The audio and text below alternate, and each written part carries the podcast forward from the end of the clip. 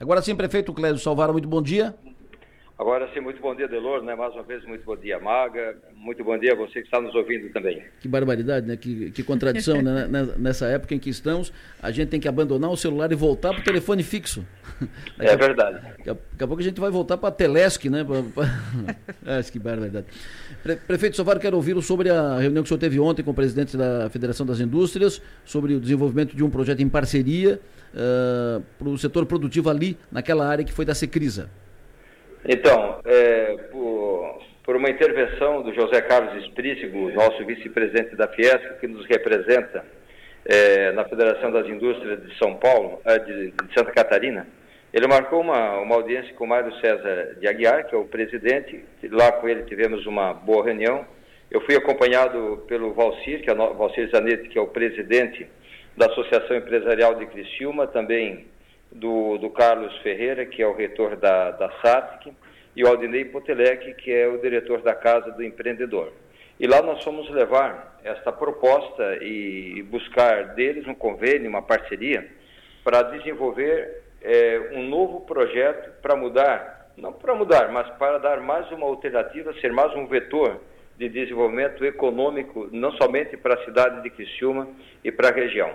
Lembrando de que nós compramos aquele imóvel que pertencia a uma empresa privada, que foi dado para o governo em dação de pagamento. O governo passou para a Celesc, nós compramos da Celesc por 9 milhões e 700 mil reais para pagar em 180 parcelas.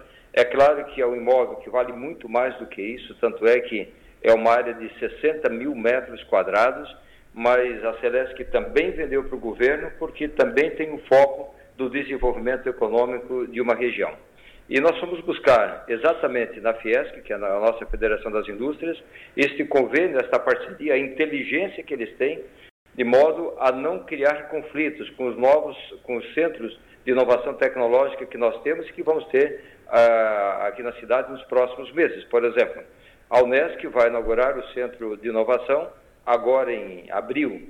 Eh, nós temos o Centro de Inovação da SATIC, nós temos do próprio bairro da Juventude, nós temos da Abadeus.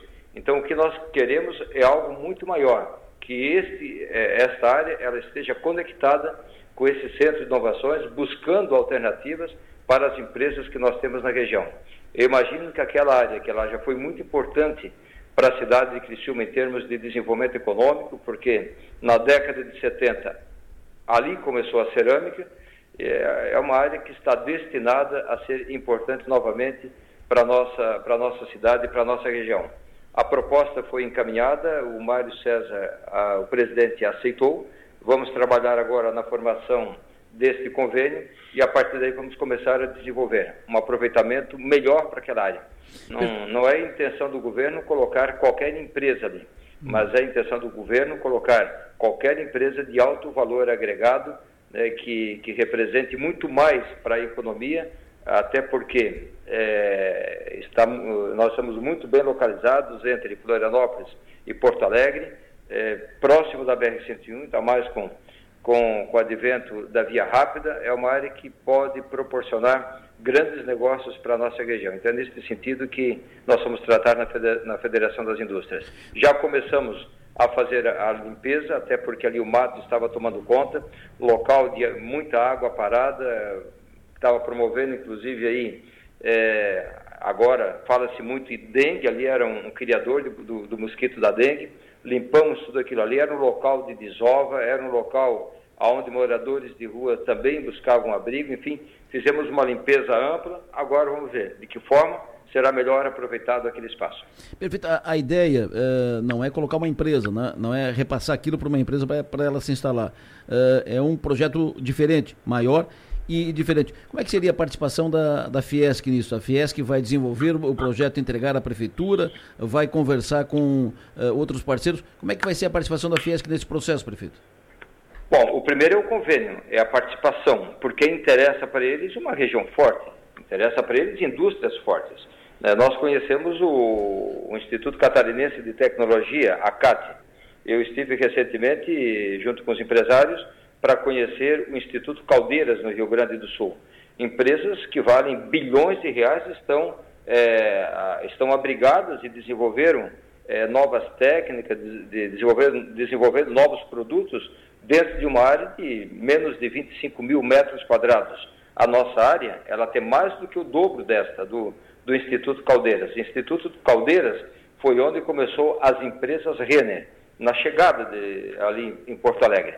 Então, é mais ou menos é, nesta, nesta lógica que nós queremos desenvolver a região de Criciúma.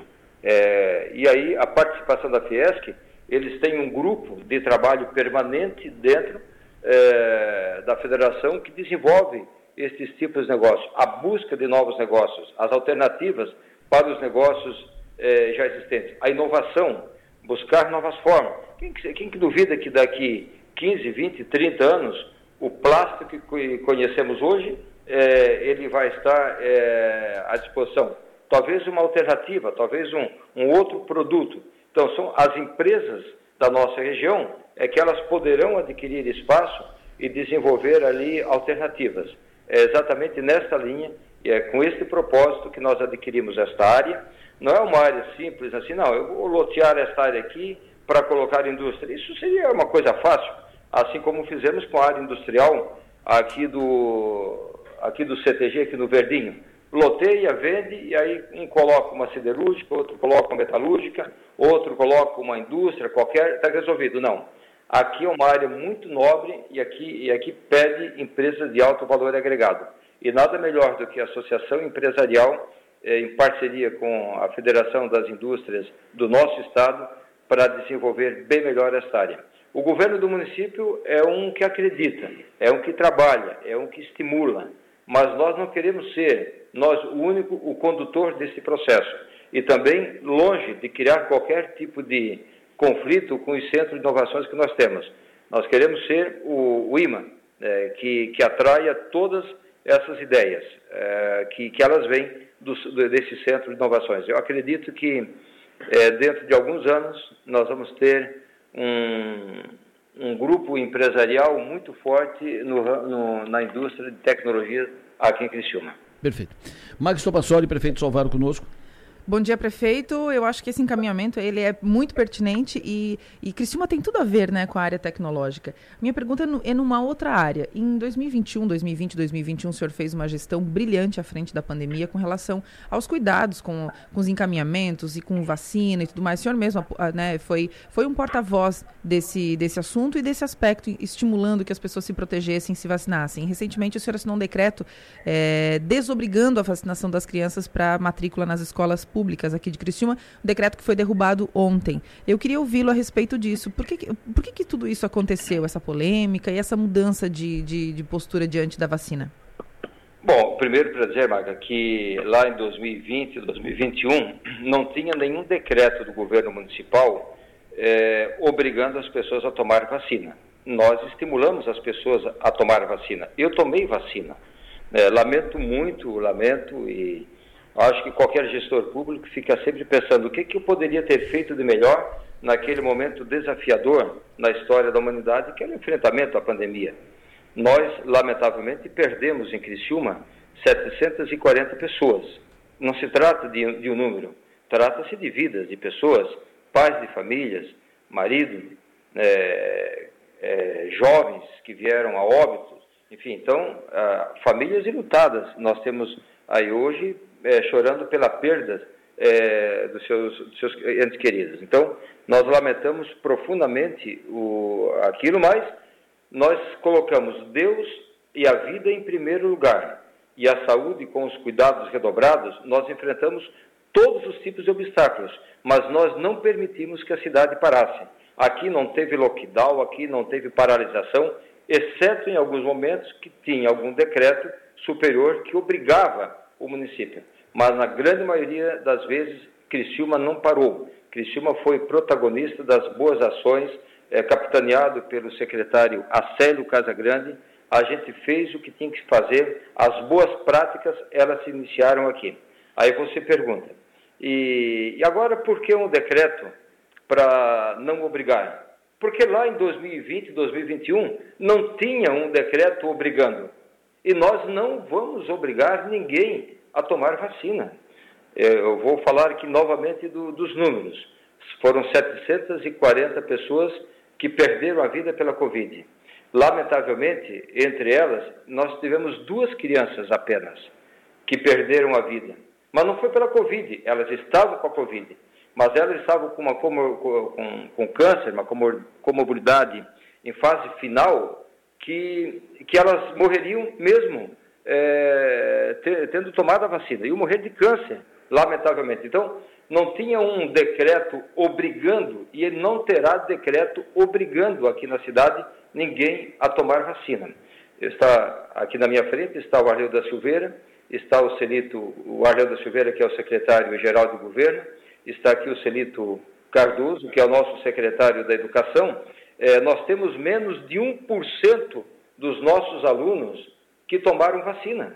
Ou seja, é, a, a, com a segunda dose. Ou seja, obrigar essas crianças a tomar vacina é, e se não tiver com a carteira em dia e não permitir que vá para a sala de aula, você imagina que nós, nós não vamos ter aulas em Criciúma. E nós vamos ter aulas em Criciúma. As aulas vão começar e nós vamos matricular as crianças. Nós vamos, assim que o município for notificado, nós vamos recorrer desta decisão e pronto, cabe à justiça decidir. Mas uma coisa é certa: pais podem ficar absolutamente seguros e tranquilos que seus filhos vão para a escola e lá vai estar o professor para transmitir conhecimento.